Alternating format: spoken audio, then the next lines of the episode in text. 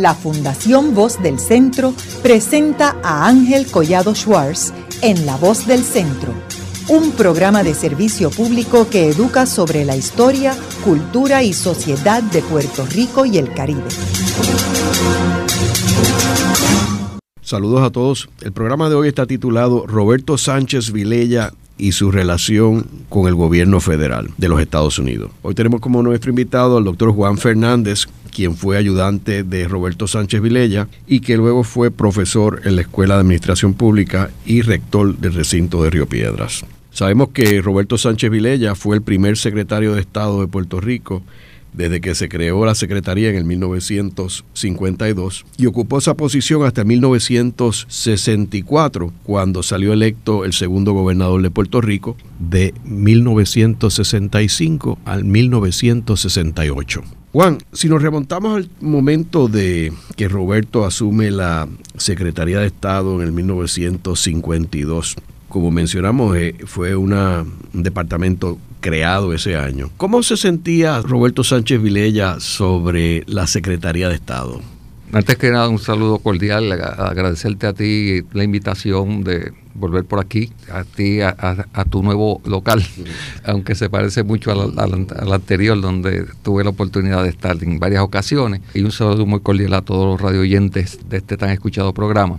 Cuando se aprueba la constitución del Estado Libre Asociado de Puerto Rico, el 25 de julio de 1952, que es cuando se ratificó, pues se creó la, Secretaría de Estado, que tenía como su función principal el sustituir al gobernador en caso de que el gobernador en propiedad pues saliera de Puerto Rico, estuviera fuera, este, o en caso de que ocurriera cualquier emergencia que afortunadamente no, ha ocurrido hasta, hasta el momento.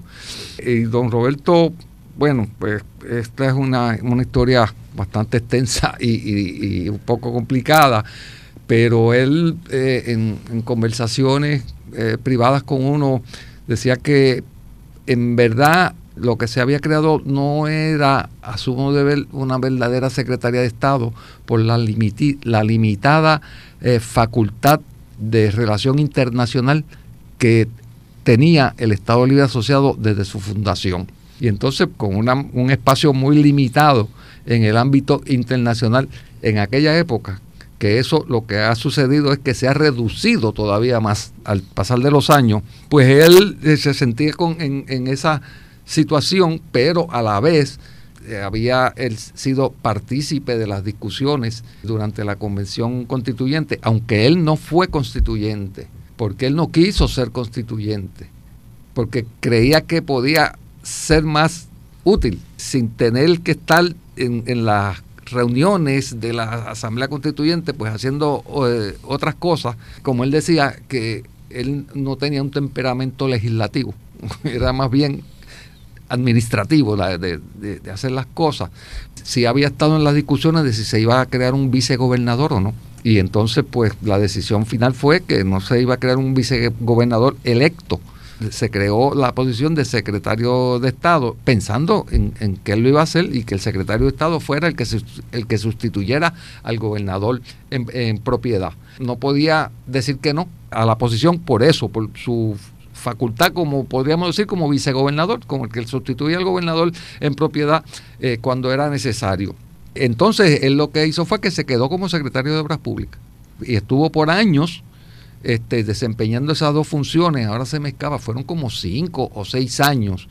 Y la verdad, sucede, eh, que lo que sucedió fue eso yo no, no, lo he visto escrito en, en, ningún sitio. Don Roberto tuvo un desgaste físico ocupando esas dos posiciones. Y de hecho, en una reunión de la comisión presidencial, creo que era del, Partido eh, Popular, él sufrió un mareo y cayó, o sea, este, en la mesa donde estaban reunidos, ¿no? Y se tuvo que recluir en su hogar y los médicos le dijeron, especialmente el doctor Gándara, José, que era eh, cuñado de él, ¿verdad? El esposo de doña Olga, que tenía que descansar, este, que no podía seguir con las dos posiciones, etcétera. Y ahí fue que entonces él eh, dejó la Secretaría de Obras Públicas.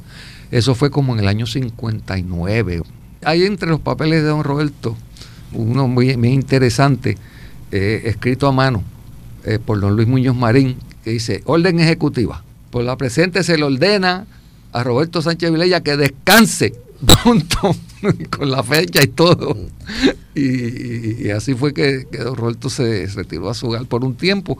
Este, y cuando regresó, pues solamente eh, tenía oficialmente la posición de secretario de Estado, que fue la que conservó, como tú bien dijiste, hasta el 64, cuando salió electo gobernador. Juan, ¿y cuándo es que él establece eh, el contacto y la relación directa con los Estados Unidos? No te puedo decir la fecha exacta, pues yo diría que desde, desde que prácticamente eh, se incorporó al, gobierno desde los años 40. Claro, cuando el Partido Popular eh, viene al, gobierno del, del 40 al, al 44, pues el gobernador era nombrado, eh, fue, era, eh, fue Towell este, desde el 41 en adelante, eh, y don Roberto tuvo distintas posiciones, ¿verdad? En, este, en, aquel tiempo hasta fue director de la entonces Autoridad de Transporte, que, donde quiera que se, se formaba un lío, pues la persona que, que Muñoz enviaba era, era a él y se podrán, te podrás imaginar y se podrán imaginar los radioyentes en el tiempo de guerra no había gasolina, no había gomas, no había baterías, este, la, como era el, bregar con las guaguas, y entonces había un, serio problema de, que se desaparecían las cosas. Este, a veces no solo por la necesidad de dinero, sino por la necesidad de, tener una batería o de tener una goma para uno funcionar, y entonces pues allí fue a tener don Roberto a dirigir la autoridad de transporte. Me acuerdo que él decía con un sentido de mucho orgullo que era la única vez que la Autoridad de Transporte había terminado en superávit cuando él administró este, en aquellos años. De manera que ahí pues eh, había una relación ya con el, gobierno federal por la cuestión de, la guerra, ¿verdad? Y las actividades de guerra, etcétera. Pero ¿Qué sucede? Que posteriormente, cuando eh, Muñoz es, electo eh, gobernador, no existía la Secretaría de Estado. él, se vino como secretario ejecutivo eh, del gobierno, que era más o menos el equivalente. Podríamos decir que era como la Secretaría de la Gobernación ahora, este, pero con, con, más poder. Y él estuvo como secretario ejecutivo del 48, 49, que fue cuando don Luis tomó posesión, hasta cuando vino lo del, gobernador electo y, vino lo de la constitución y entonces se creó la Secretaría de Estado, que pasó a ser entonces este, el eh, secretario de Estado. El problema que había en esta relación con el gobierno federal es que a veces se confunden las cosas. Vamos a, ubicarnos. Los Roberto estuvo en el gobierno durante un periodo de la guerra. No es lo mismo estar uno en una guerra mundial con submarinos alemanes por ahí dando vueltas por el Caribe, etcétera. Que a, veces aquí eh, tenemos el defecto de que se analizan las cosas o se pretenden analizar como si fuera ahora pero no era ahora, era en guerra. ¿sabes? Tú tienes que, ver que hay unas presiones y hay unas necesidades diferentes. Y, ya ahí, pues, él tenía ese, ese, tipo de relación. ¿Por qué? Porque eh, Muñoz sí se relacionaba con el gobierno federal, pero Muñoz eh, era un, ente, ¿cómo yo diría? Legislativo, contrario a don Roberto que era administrativo, por eso era que eran la pareja casi perfecta, ¿no? Eh, y Muñoz, pues, tú sabes que la relación de él era con el presidente y con el Congreso. Bregar con otros problemas, con otras agencias, eso él eh, lo delegaba en, en, Roberto. Y cuando él fue secretario de Estado, pues eh, ni se diga.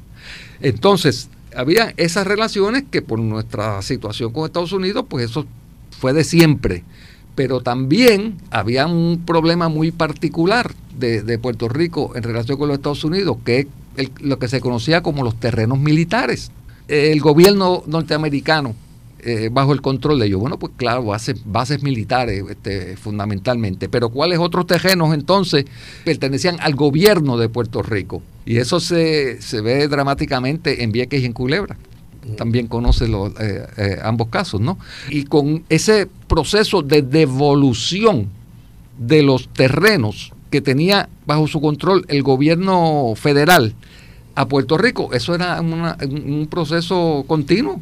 eso era constante, que fue adquiriendo intensidad, particularmente desde que don Antonio Fernández entra como comisionado residente. Y entonces había que identificar cuáles eran los terrenos de la corona, porque los terrenos de la corona se suponía que pasaban al gobierno de Puerto Rico, pero entre esos terrenos de la corona había terrenos militares. Y ahí era que había ese forcejeo continuo. Y don Luis Muñoz Marín, pues delegó esa función en don Roberto Sánchez Vilella. Y a pesar de que había un comité que se conoció como el comité de, los tres, que supuestamente Muñoz era, era eh, miembro, junto a, don Antonio y a, y a Deriberto Alonso, si no recuerdo mal.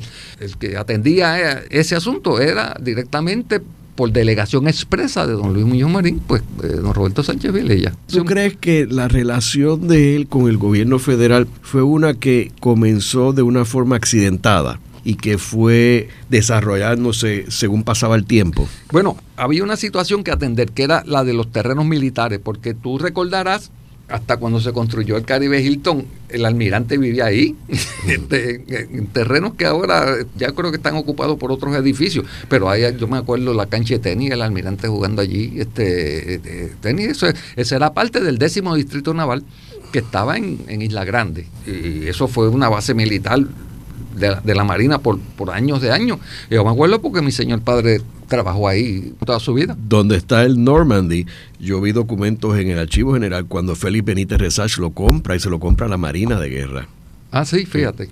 Yo no, no, no sabía ese Toda esa área. toda, esa, toda esa área lo tenía. Y el escambrón por, la cuestión, el eh, por, el, por el escambrón y por el fortín eh, de, de, de, San Jerónimo, pues todo eso se consideraba eran terrenos militares, ¿ve? El morro, ¿cuántos años tuvo el morro mm. este, bajo el control? Eh, eso ahí del ejército. Entonces unos terrenos eran de la Marina, otros del, ejército y otros de la Fuerza Aérea, como, como la base Raimi eh, allá en Aguadilla en el barrio Borinquen de, Aguadilla. Así que eh, era como una situación existente que se dramatizaba pues en los sitios donde, donde vivía gente, que fue lo, que pasó en Reimi, que se sacó a la, gente para, para, construirla, y lo que pasó en Vieques y lo que pasó en Culebra también.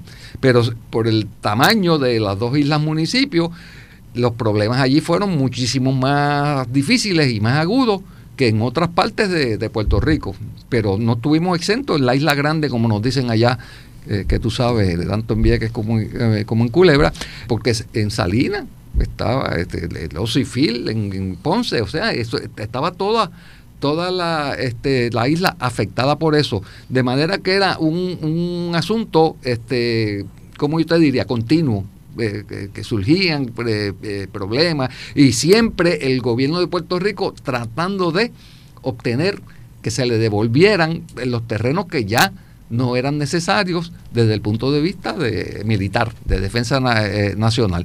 Y en eso, pues, eh, don Roberto fue eh, bien activo, bien, bien y bien insistente este, en, tratar de conseguir la mayor cantidad de terrenos posibles, junto con don Antonio Fernández, que era el comisionado residente y estaba allá en, en, Washington. Y yo me acuerdo que una persona que tú conociste mucho y que quisiste mucho, igual que yo, pues Monchín Feliciano. Eh, así fue que yo conocí a Monchín cuando él estaba en su segundo cuatrenio como alcalde. Yo era ayudante del gobernador, entonces éramos dos muchachos bien jóvenes, tanto él como yo.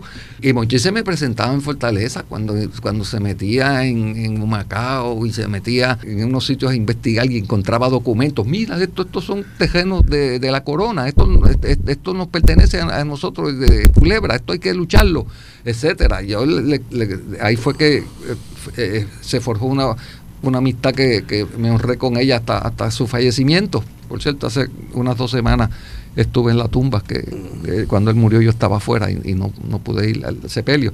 Fui a Culebra y quería ir a, la tumba de Monchín. Él muchas veces traía este documentos que, que, el mismo don Roberto no conocía y que no, que no conocía este eh, eh, para probar que desde el punto de vista de los acuerdos estrictamente de, derecho internacional, pues le correspondían unos, unos, terrenos de, culebra este, que se le devolviera al, gobierno de Puerto Rico, que era devolvérselo al gobierno de, municipal de, Culebra, naturalmente. Juan, ¿tú tienes alguna información sobre relaciones que haya tenido Roberto con otras entidades del gobierno federal más allá de la cuestión militar. Ese es el punto que es necesario aclarar porque naturalmente la vida sigue. Pues, hay una revolución en Cuba, triunfa eh, Fidel Castro, después de esa revolución viene lo de la bahía de, Cochino, coge una ruta que no se esperaba, ¿no? Y, se consideraba que era un foco comunista y viene la crisis de los cohetes y entonces pues las otras agencias federales pues se activan y, ahí pues de, alguna manera se afecta este, eh, Puerto Rico. La Marina de los Estados Unidos que siempre, bueno, yo no digo que era enemiga, pero adversaria sí. O sea, las negociaciones eran muy difíciles y, don Roberto nos contaba al, cuerpo, a su cuerpo de ayudantes lo, difíciles y lo cuidadosas que tenían que ser esas negociaciones, porque cuando él es, es gobernador no puede seguir con esas negociaciones como lo hacía antes, ¿no? Tuvo que, que, delegar en ayudantes para que, lo hicieran. Pero como él tenía la gran experiencia de eso, pues era el que orientaba cómo se, hiciera eso. Pero, eh, eh, ¿qué sucede? Con motivo de, la revolución en Cuba y de la cuestión comunista, la Marina aprovecha para tratar de coger más, más terrenos. La, idea de la Marina siempre eh, había sido, y yo creo que es hasta, hasta, hasta hoy, ¿verdad? Si puede coger más terreno, pues, pues los coge. En el año 1963-64 ya la revolución cubana había cogido el sesgo comunista que se le, se le decía. Entonces la Marina dijo, aquí nosotros necesitamos mayor protección en el Caribe, eh, esos terrenos pues son imprescindibles, que sin eso no hay seguridad nacional. Y, y, y entonces que viene la propuesta de que se queden con toda la culebra y entonces los terrenos militares en Vieques estaban como unas 15 mil cuerdas al este, que era donde estaba la zona de tiro, de, práctica, y en el oeste, que era la, donde estaban las residencias y, de, del personal militar que, había en Vieques. Pero esto eran como la mitad, como unas ocho mil cuerdas, este, o algo así. Pero entonces, en el caso de Vieques, lo que querían era unirlas, el este con el oeste, por la parte sur de Vieques, donde todavía hoy está el radar, porque todavía queda allí un, ese enclave de la Marina. Ahora, Juan, es interesante este asunto de Vieques que en el libro de Evelyn Vélez Rodríguez, El Plan Drácula, ella habla en detalle Ahí ella menciona este comité que Muñoz crea con Roberto Sánchez Vilella, Heriberto Alonso y Antonio Fernández Cern, y que ellos inicialmente estaban de acuerdo con entregarle Vieques y Culebra y remover los residentes a cambio de otros terrenos que le iban a dar a Puerto Rico en la Isla Grande. Luego Muñoz, ante el rechazo del alcalde de Vieques, Rodríguez, que le escribe a Kennedy. Y le don, don Tío Toño, Rivera Rodríguez. Rivera Rodríguez, y le escribe a Muñoz, pues Muñoz se echa para atrás y entonces cuando viene Kennedy en el 61 a Puerto Rico, Muñoz apela a Kennedy y le dice que no está de acuerdo porque la constitución de Puerto Rico dice que para uno eliminar un municipio tiene que haber un referéndum y tendría que haber un referéndum en Vieques y Culebra para autoeliminarse y que él no cree que los residentes de Vieques y Culebra aceptarían ese cambio. Fue bien interesante todo este periodo que después termina que en el 64 la Marina, y esto es interesante porque no se ha podido determinar por qué la Marina, después de que habían tratado de pasar legislación en el Congreso para conseguir fondos para sacar a los viequenses y culebrenses, se retiran del proyecto y lo dejan así y acaban devolviendo los terrenos a Puerto Rico. ¿Tú tienes alguna información sobre la posición de Roberto en términos de todo? Sí, yo tengo esos documentos, tengo esos documentos. Primero, yo tomo excepción mm. de, eso eh, que dice el, doctor Abeles, de que estuvieron de acuerdo, yo creo que es muy fuerte el verbo, ¿no? Ese de, que estuvieron de acuerdo. Óyeme, el gobierno federal trató y, y pidió, ¿verdad? Y Muñoz no le dijo no, así a, rajatabla, porque esas negociaciones no se hacen de esa manera. Mire, pues tenemos que evaluarlo, tenemos que ver esto, si es posible o no. Y entonces, pues vino y se le, se le señaló, mire, después de la constitución de Puerto Rico se estableció que los municipios, para eliminarse municipio, tiene que haber un referéndum y qué sé yo cuánto. Y entonces eh, vino que entre, entre los terrenos que se, que se querían este, en, en, Vieques y tanto en, en Culebra venían lo de los cementerios. Cómo sacar a, todos esos muertos este, eh, este, para poder acceder a esa petición. Luego de una breve pausa, regresamos con Ángel Collado Schwartz en La Voz del Centro.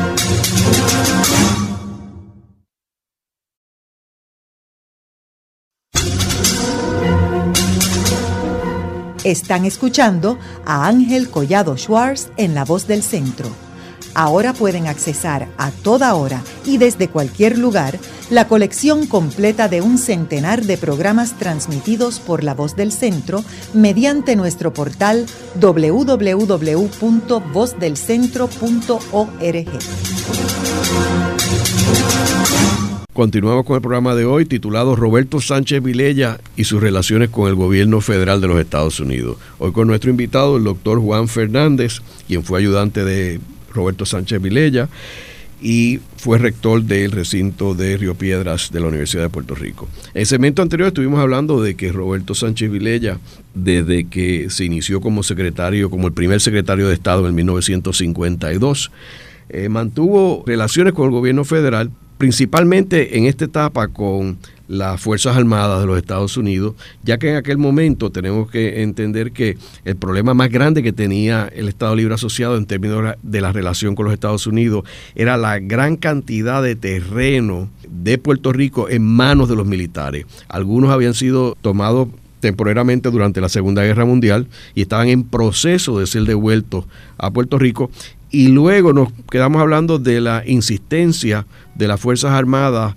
de poder acaparar Vieques y Culebra en su totalidad y remover de estas islas municipios los residentes y los muertos también, para que no tuviera ningún viequense y culebrense que ir a estas islas a poner flores a sus muertos.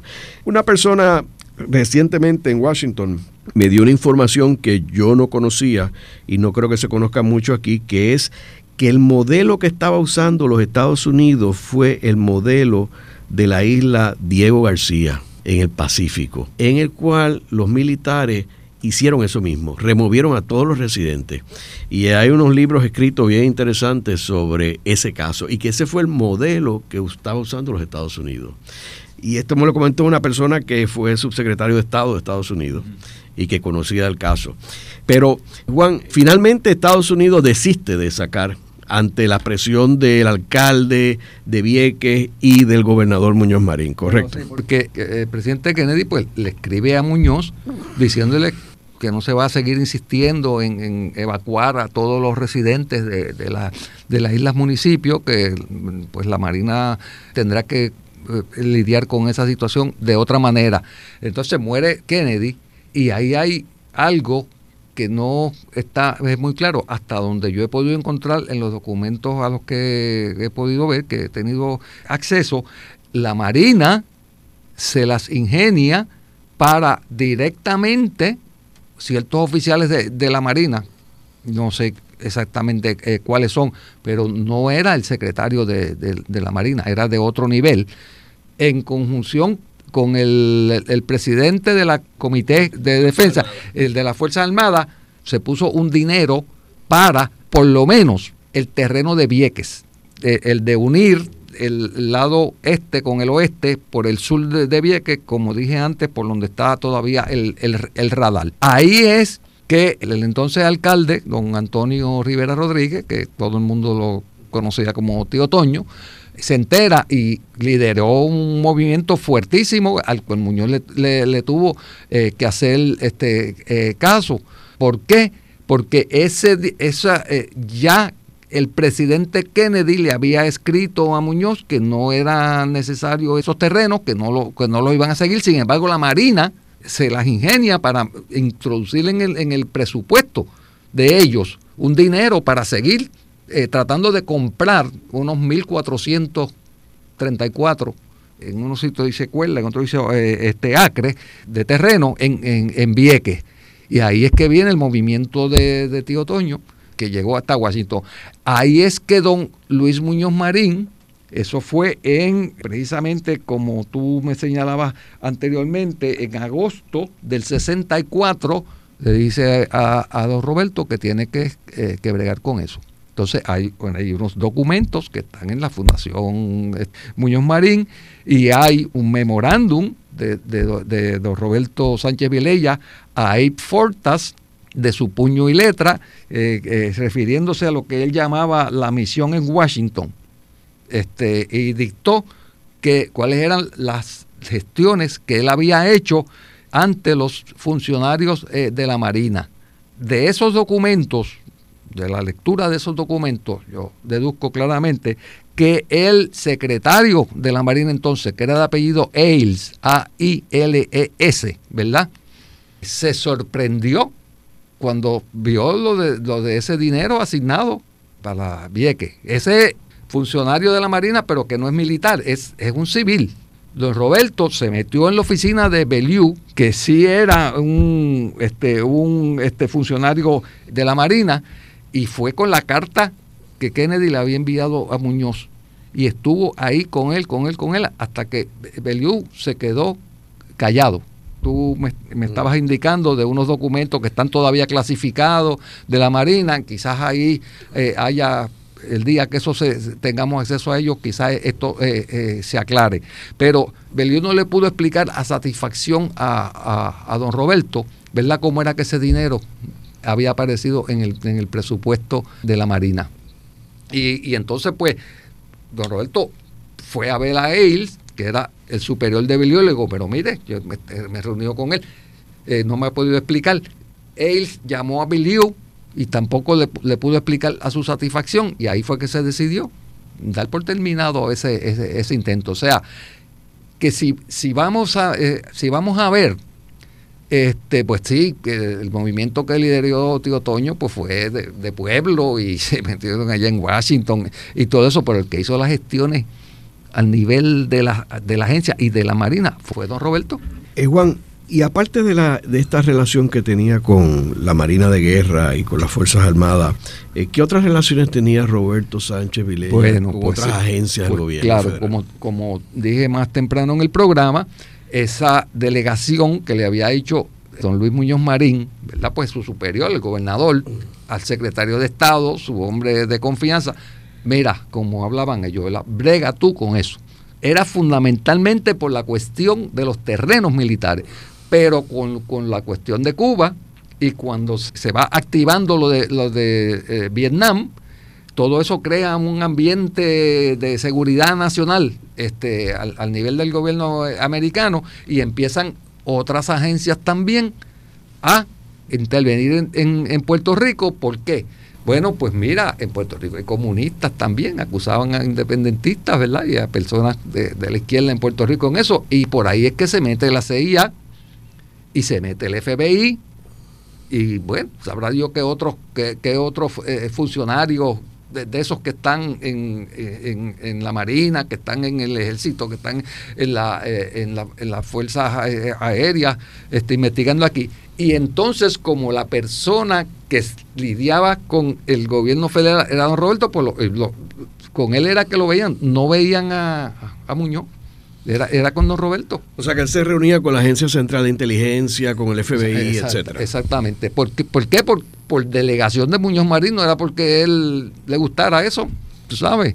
Entonces, pues, claro que él era el que lo atendía. Y don Roberto, pues, no, era el secretario de Estado este típico, era una persona de, mucho poder dentro de, como conocemos, ¿verdad? Dentro del gobierno popular. Y entonces, pues, pues sí, era, el, que atendía esas solicitudes porque eh, Muñoz había delegado en él, decía que él no iba a bregar con eso, que Roberto era el que iba, que iba a bregar con eso. Ahora, Roberto Sánchez Vilella le gustaban las novelas de, detective y le encantaba toda la cosa de la intriga, etcétera. Sin duda, él, él le, fascinaba eso. Tenía una capacidad para leer esas novelas que yo me quedaba. Yo creo que se leía como dos o tres a la semana a pesar de, todo el, trabajo, tú sabes, que, tenía. yo digo que había unos programas en Estados Unidos en televisión de que le hacían preguntas a la gente, era, hasta los 64 mil, la pregunta de los... Yo decía, si hicieran un programa de estas preguntas sobre la hora de John Le Carré, pues Don Roberto se ganaba los 64 mil. Porque mira que, que se conocía esas novelas que son tan difíciles que si Smiley, que si fulano de tal, que si mira lo que hacía, que sé yo cuánto. Eh, le gustaba eso, pero eso no quiere decir que él estaba, es como un, aquí en Puerto Rico, una vez salió en el San Juan Star que este, eh, he was the CIA man en Puerto Rico. Bueno, si tú, si tú me dices eso así, pues ¿qué parece? Que era un agente de la CIA y no era eso, él tenía que responder a unos requerimientos de la, de, de, de la CIA como persona de gobierno a quien el gobernador le había delegado esa función, pero no era porque él era que era un agente de, la CIA. Y entonces, pues, claro que sí, que hubo muchísimas otras cosas, como por ejemplo lo de la República Dominicana, aquel movimiento de Camaño de Ño, que los Estados Unidos se metieron, afectaron y no permitieron que volviera Bosch, eh, don Juan Bosch al, poder y, estuvieron este, allí. Pues claro que, eso se, reflejó en Puerto Rico y yo sé que Fortas vino aquí enviado por Johnson porque Fortas era una persona, bueno, que lo nombró juez asociado del, Tribunal Supremo y de hecho lo quería nombrar presidente del Tribunal Supremo y no pudo ser por unas acusaciones que se le hicieron a, este, a Fortas. De hecho, Fortas Forta es padrino de Roberto José. Hasta eso llegaba la, la, relación entre ellos, ¿no? Y en eso, pues sí, también hubo este, pues, una, participación, pero no, no es justo, eh, es bien injusto y es, incorrecto ver a Roberto como que era un, agente de, la CIA o que estaba, al contrario, lo veía en, en, la Marina, se le veía como un adversario poderoso a don Roberto. ¿Por qué? Por, principalmente eso venía por la cuestión de los terrenos militares. Juan, había un personaje que era un poco siniestro en el gobierno de Roberto Sánchez, que se llama Sam Harper, que muchas personas no saben ni, ni qué es lo que hacía ese americano en Fortaleza. Y algunas personas han mencionado que era persona de la inteligencia de Estados Unidos. ¿Tú tienes algún dato sobre esto? Bueno, sí, yo fui bien amigo de Sam porque Sam Harper era un periodista, por lo menos. Esa era su, vamos a decir, su profesión sabida.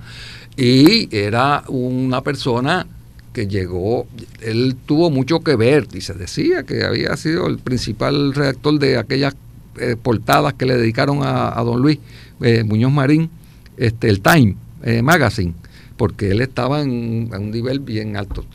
Eh, yo en mi relación eh, con él, que, fue, de, de, unos meses en el, en el 1964, yo no pude detectar que él fuera, que él fuera este, de la CIA ni nada de eso.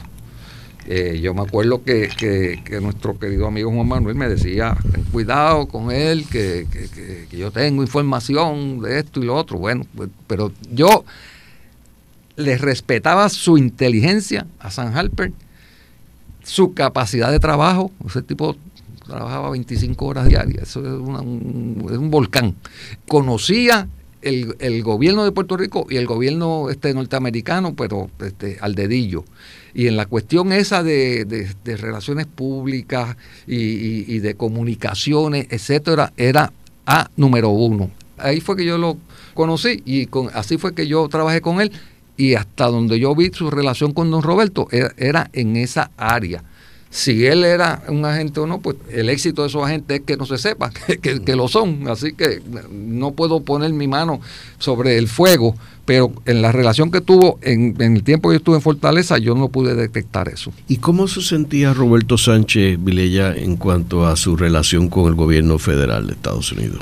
El gobierno federal, como tú bien sabes, cuando uno dice esa palabra, está incluyendo mucha gente y muchos niveles. Como mamá decía, ahí el, ¿cómo es el gobierno permanente y el gobierno transitorio y los que están por ahí siempre, que no importa con quién estén, están moviendo los cables, etcétera.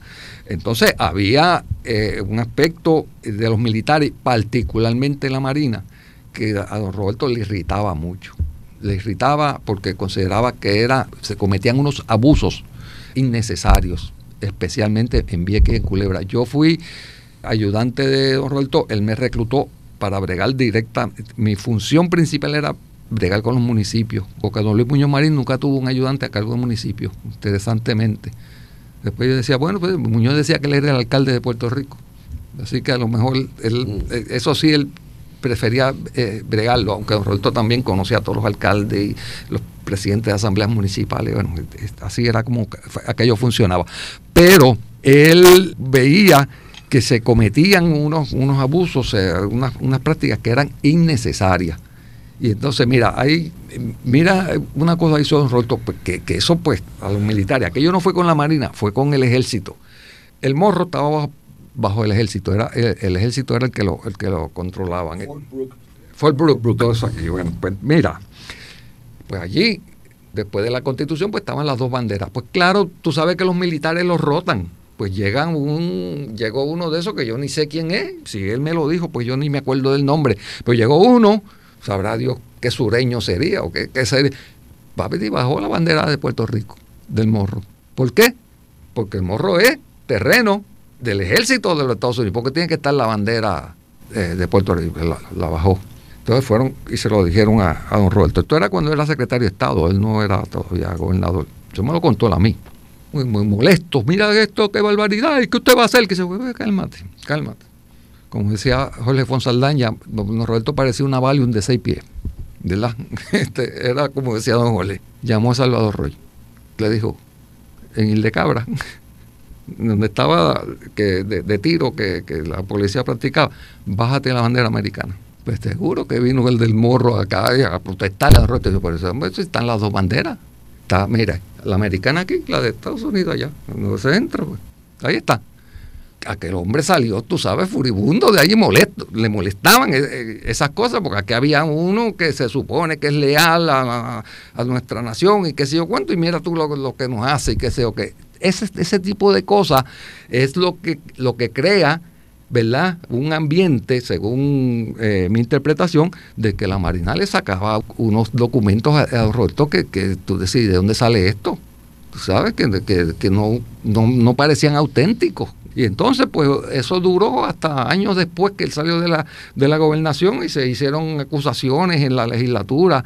Eh, aquí cuando don Luis Ferrer era, era gobernador, don Roberto había querido hacer esto con Culebra, que había querido hacer aquello con Vieques.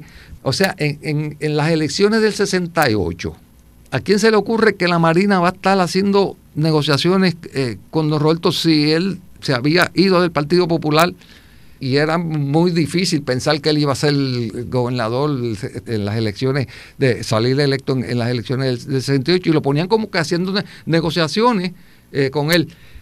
Otros decían que eso era para debilitar al Partido Popular, para dividir la, fuerza, para que votaran más por el, Partido del Pueblo, porque entonces con Ferré, un este, gobernador pro pues iban a poder ver Y ahí calcularon mal, porque también don Luis Ferré le dijo que no. De hecho, cuando le, le dijeron a, a Ferré que se, que se, se, había acordado la cuestión de, que se dieran estos terrenos en Vieques y en Culebra, don Luis le contestó magistralmente, le dijo, tráigame algo escrito, firmado por Muñoz y por Roberto Sánchez Vilella. Y entonces yo doy mi, si, es verdad eso que ustedes me dicen. Y que nada, y ya sabemos qué fue lo que pasó este, finalmente. Haremos una breve pausa. Pero antes, los invitamos a adquirir el libro Voces de la Cultura, con 25 entrevistas transmitidas en La Voz del Centro. Procúrelo en su librería favorita o en nuestro portal.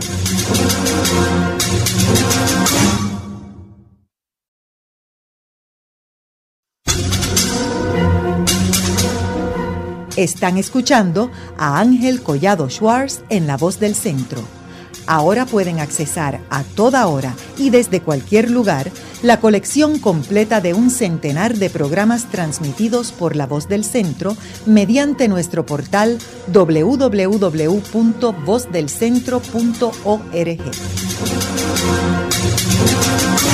Continuamos con el programa de hoy titulado Roberto Sánchez Vilella y sus relaciones con el gobierno federal de los Estados Unidos. Hoy con nuestro invitado, el doctor Juan Fernández, quien fue ayudante de Roberto Sánchez Vilella y fue rector del recinto de Río Piedras de la Universidad de Puerto Rico. Juan, en los segmentos anteriores estábamos hablando sobre la relación de Roberto Sánchez Vilella con el gobierno federal. ¿Tú qué estuviste tan de cerca con Roberto, ¿qué otras anécdotas tú tienes sobre esa relación entre Roberto y el gobierno federal? Fíjate, era, como yo te diría, una relación que dependía más bien con la persona que estaba bregando, con el nivel del funcionario, que no era más bien una, una cuestión que siempre era igual, tenía sus variaciones.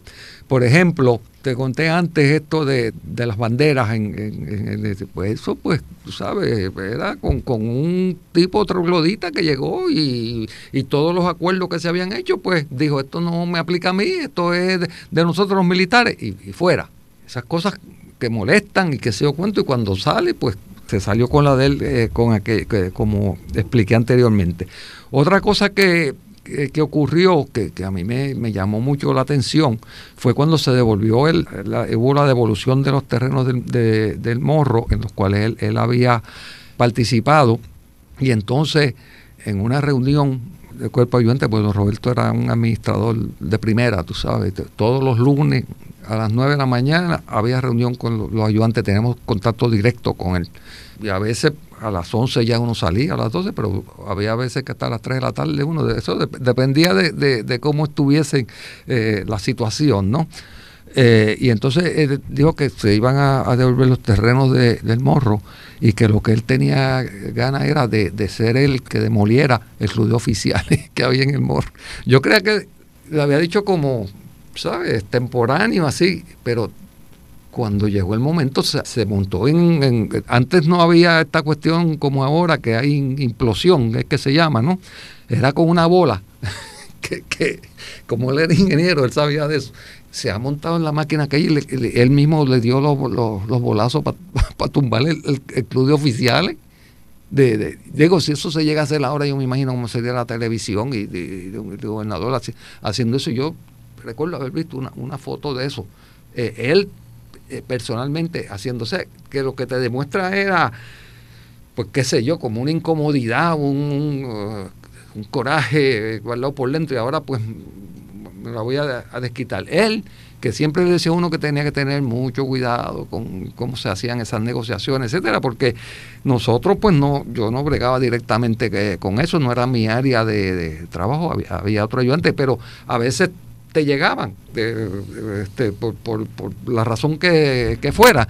Este, y sin embargo, hacer una cosa como esa yo creo que es bien, bien dramática. Quiero mencionar que de lo que estamos hablando era una estructura que estaba cuando uno iba hacia el morro a la derecha al final. Correcto. Que ahora queda todavía una, una estructura que eran como unos baños españoles, que tanto, eso se quedó allí pero el resto, que incluía una piscina, un área de baile y se alquilaba para bodas, eso era el club de oficiales. Yo que estuve en boda allí, este, era una barra de las mejores barras de San Juan con la vista esa tan extraordinaria que hay allí y que era donde alternaban este, los militares porque también habían convertido aquello en un campo de golf.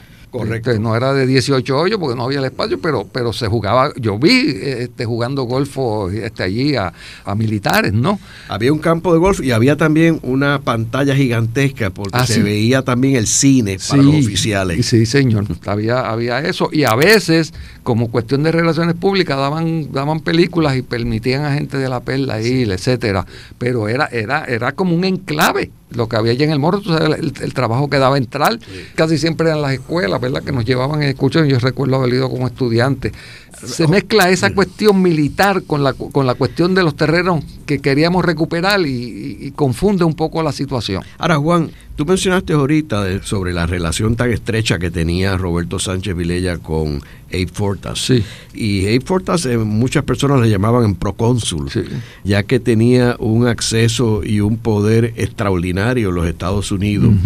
Cómo él armonizaba esa relación personal que tenía con Fortas, quien a la vez era abogado contratado por el Estado Libre Asociado. Era un bufete muy poderoso en, Washington en, aquella época, ¿no? Antes de que Fortas naturalmente fuese nombrado al Tribunal Supremo y, por eso mismo fue. Pero es que Fortas había sido, eh, había, había sido abogado de Lyndon Johnson. Fue la primera vez bien temprano en la carrera política de Johnson, que ganó unas elecciones por muy pocos votos y se las querían cuestionar, y, Forta fue el que lo que lo defendió y, lo, y logró que Lyndon Johnson este, fuese este, electo.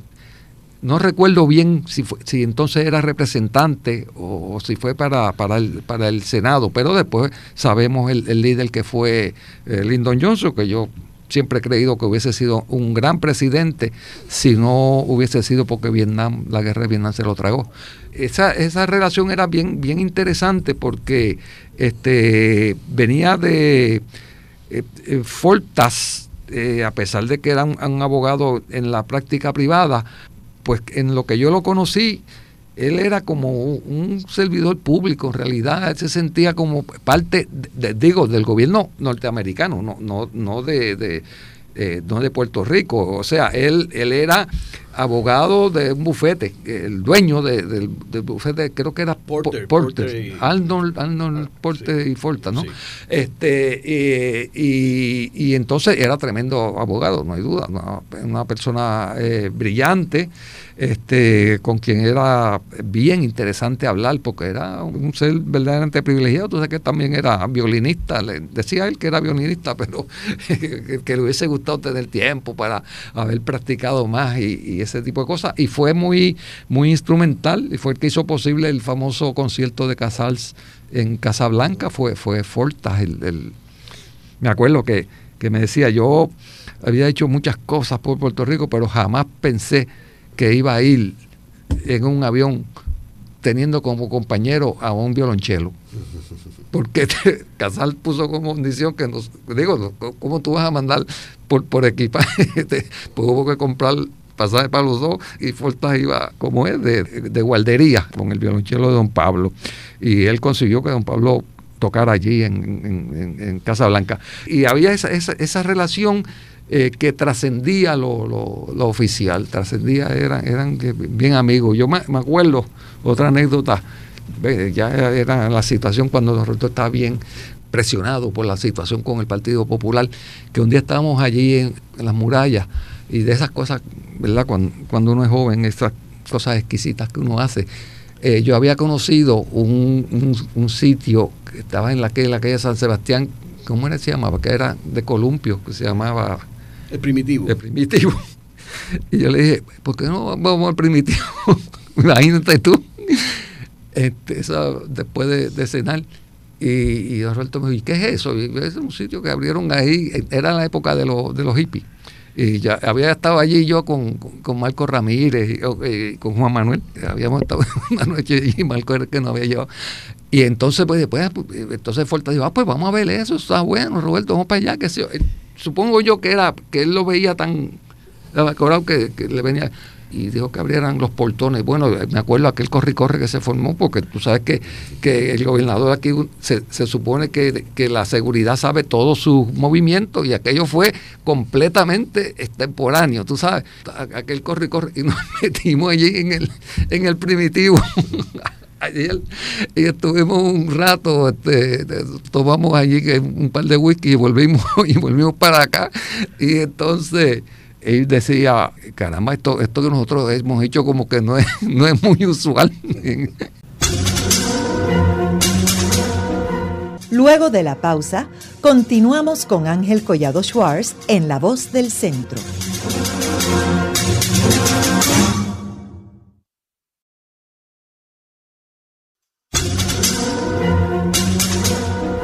Continuamos con la parte final de La Voz del Centro con Ángel Collado Schwartz. Pueden enviarnos sus comentarios a través de nuestro portal www.vozdelcentro.org. Continuamos con el programa de hoy titulado Roberto Sánchez Vilella y sus relaciones con el gobierno federal de los Estados Unidos. Hoy con nuestro invitado, el doctor Juan Fernández, quien fue ayudante de Roberto Sánchez Vilella y fue rector del recinto de Río Piedras de la Universidad de Puerto Rico. Juan, como sabemos, ya al final del término de Muñoz Marín en el 1963-64, donde se trata de pasar el, el, famoso proyecto Aspinal, que se cae, siempre estaba sobre la mesa el hacer un plebiscito para Puerto Rico, que finalmente se hace en el 1967, ya siendo Roberto Sánchez Vilella eh, gobernador de Puerto Rico, y ahí este plebiscito que auspicia el Partido Popular, los otros dos partidos lo boicotean. El Partido Estadista Republicano lo boicotea, se funda los Estadistas Unidos con Luis Ferré, y el Partido Independentista también lo boicotea, y Álvarez Silva se va del Partido Independentista y funda un grupo que es el que representa la independencia en el plebiscito.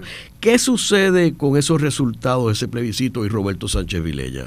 García Pasalacua, querido amigo, nunca olvidado eh, Juanma, eh, renuncia a Fortaleza como ayudante principal que era de, don Roberto, pues don Roberto me dice, bueno, pues tú vas a tener que entonces encargarte de las relaciones eh, del gobernador con el partido popular. O sea, la, cuestión política, que Juan Manuel era el que, el que había servido siempre de, de desenlace, o sea, de los 22 y, todo aquello, y, eso fue para el, el plebiscito. Y don Roberto siempre estuvo, estuvo eh, está en contra. Yo no estuve en esta reunión que te voy a contar ahora. Hubo una reunión en Jajome, me lo contó, no, no puedo decir el, nombre de, del amigo porque no me ha autorizado, ¿verdad? Está vivo, me lo contó él, que tuvieron una conversación don Luis Muñoz Marín y don Roberto, y que habían otras personas, no muchas, pero habían otras personas. Y este amigo estaba con, con don Roberto y él me lo contó. Y, don Roberto tenía una manera, ellos tenían una manera tan peculiar de comunicarse que a veces ni hablaban, un lenguaje no, no verbal. Entonces, para resumir, le dice don Roberto a, a don Luis, mira, don Luis, ¿usted cree que hay estadistas o sea que, pues, como ya García Méndez, que se había ido, eh, eh, ¿usted cree que haya estadistas que voten por Estado Libre Asociado en, el plebiscito? Y Muñoz le dice, no. Don Luis, ¿usted cree que hay populares que puedan votar por la estadidad? Sí, yo creo que sí. Y entonces ahí, lamentablemente, te tengo que hacer la seña, porque no, no fue hablado. Lo que le hizo don Roberto fue, como quien dice, y entonces, ¿cuál es la idea de insistir en esto? La contestación de Muñoz Marín fue, hazme un plan que yo voy a visitar los 800 barrios de Puerto Rico en esta campaña. Cuando me contaron eso me molestó, primero, porque era tú decirle al gobernador que te haga un plan como tú sigues siéndome ayudante, pues saca un jato y hazme un plan. No me gustó eso, ¿verdad? Segundo, menos todavía eh, me gustó, ya me preocupó. Es esa visión que tenía Muñoz de que él efectivamente era el líder y, si él iba a los 800 barrios, iban a, ganar. Entonces esos son los resultados a los que tú hiciste mención, ¿verdad?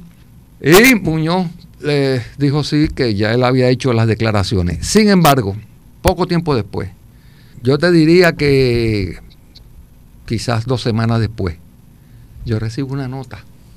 Yo como ayudante de, de, don Roberto, que yo, se sabía que yo estaba bien identificado con él, citándome a una reunión en Isla de Cabra eh, de don Luis Muñoz Marín para discutir los resultados del, plebiscito. Y, allí, aunque don Luis no lo dijo en esas palabras, como te las dijo eh, eh, Guillermo Irizarri a ti, la preocupación que había era esa eh, o sea, que el mensaje que don Roberto le había enviado le, caló y citó a esa reunión. Y a mí de esa reunión no se me olvida, y esto, así, aquí te voy a decir el nombre porque está vivo y yo estoy seguro que él se acuerda, porque es alguien que tú y yo conocemos y apreciamos, que es José Arsenio Torres. Nadie se atrevía a hablar y, y Pepe pues levantó la mano. Y no se me olvidará, porque no se le ocurre nada más que hacer eso. Dice, bueno, mire, en Roma había un general que se llamaba Pirro. Mira tú cómo empezó. y por ahí bajó. Y esa preocupación, mira lo que terminó, efectivamente en eso. Juan, ¿cuál tú crees que era la visión de Roberto Sánchez Vilella en cuanto al desarrollo del Estado Libre Asociado? En eso yo eh, coincido mucho con lo que estoy seguro que tú has hablado, este, él, te lo ha dicho eh, nuestro también muy apreciado amigo Luis Camacho. O sea, don Roberto tuvo una evolución en eso. Y me acuerdo que ya en una de las últimas conferencias de prensa que él hizo antes de él eh, caer enfermo, eh, pues los periodistas lo acordaron y, me acuerdo que, me miró y dice, lo que pasa es que yo soy más libre asociacionista que Estado librista. allí fue que yo me convencí que él había, claro, ya las cosas habían evolucionado, ya él se había desengañado tanto con, eh, el, Estado Libre Asociado, tú sabes, por la falta de crecimiento, la falta de compromiso del, liderato del, Partido Popular, porque aquellas reuniones de la Comisión Presidencial, aquellas, aquellas este, reuniones del Consejo Central, uno se le paraban los pelos, tú sabes, del conservadurismo que había. Yo estuve en la reunión, Ángel, eh, yo fui testigo cuando Muñoz, en una reunión en el Partido Popular, para la campaña de plebiscito, dijo que no se usara la palabra nación. ¿Sabes? Que, había que usar la palabra este Estado, que no se usara asociación, que se usara unión permanente. ¿Tú sabes? No, dio esa, esa. Y claro, que había unas personas allí que se tragaron aquello porque era, era Muñoz, ¿verdad? Pero, por ejemplo, yo estaba en el, en el grupo de, oradores que íbamos a, defender este, el Estado Libre Asociado en, el plebiscito, y los otros dos compañeros míos eran nada menos que Severo Colbert y, y, Manuel Rivera Matos, Manuel Rivera Matos. Y entonces, pues nada, quizás por la mañana, a las 10 de la mañana estaban haciendo eso, pero después que se habían tomado dos o tres cervezas por la tarde, eso era nación y todo, a, todo lo que da, tú sabes. Y había esa situación en el partido, pero el, grupo grande director del, partido estaba en esa línea y por ahí fue que se, se encaminó. Y como dicen, aquellas, aquellas lluvias pues traen estos, estos lodos, ¿no? Eh, se ha seguido ese conservadurismo, ese conservadurismo, ya la distinción entre los dos partidos se ha desdibujado tanto que, a veces uno se confunde. En el programa de hoy hemos discutido las relaciones de Roberto Sánchez Vilella con funcionarios del gobierno federal. Vemos como Roberto Sánchez Vilella fue el contacto principal delegado por Muñoz Marín con los oficiales del gobierno federal, en cuyo caso, en el periodo que estamos hablando, eh, que es la década del 50 y principios del 60, eh, las Fuerzas Armadas tenían un papel protagónico y es por eso que la mayoría de sus relaciones y los contactos eran con el gobierno federal, particularmente en cuanto a los terrenos militares que habían en Puerto Rico. Gracias, Juan. Gracias a ti. Esta ha sido una producción como servicio público de la Fundación Voz del Centro. Los invitamos a sintonizarnos la próxima semana a la misma hora. Y recuerden que pueden adquirir el libro Voces de la Cultura en su librería favorita o en nuestro portal.